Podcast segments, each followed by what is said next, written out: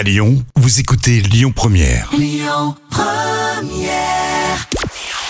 Bonjour à tous, c'est France 2 qui s'est imposé hier soir avec disparition inquiétante euh, qui a rassemblé à près de 3 millions de personnes. Ça représente euh, 15% de part d'audience. Euh, Derrière, on retrouve M6 avec Top Chef.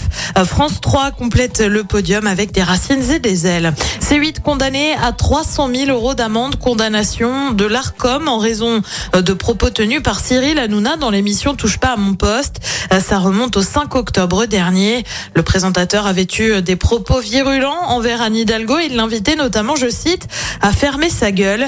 Le gendarme de l'audiovisuel estime qu'il y a des propos de nature à porter atteinte aux droits de la maire de Paris et au respect de son honneur et de sa réputation. Et puis lui, officier sur France Info, la chaîne de télé, il claque la porte. Samuel Etienne annonce sa démission du canal 27 de la TNT.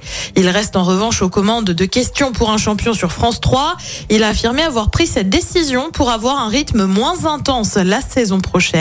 On ignore encore qui va lui succéder. Euh, Côté programme, ce soir sur TF1, c'est la série HPI. Sur France 2, euh, jeudi oblige, c'est envoyé spécial sur les fleurs et les fleuristes en France.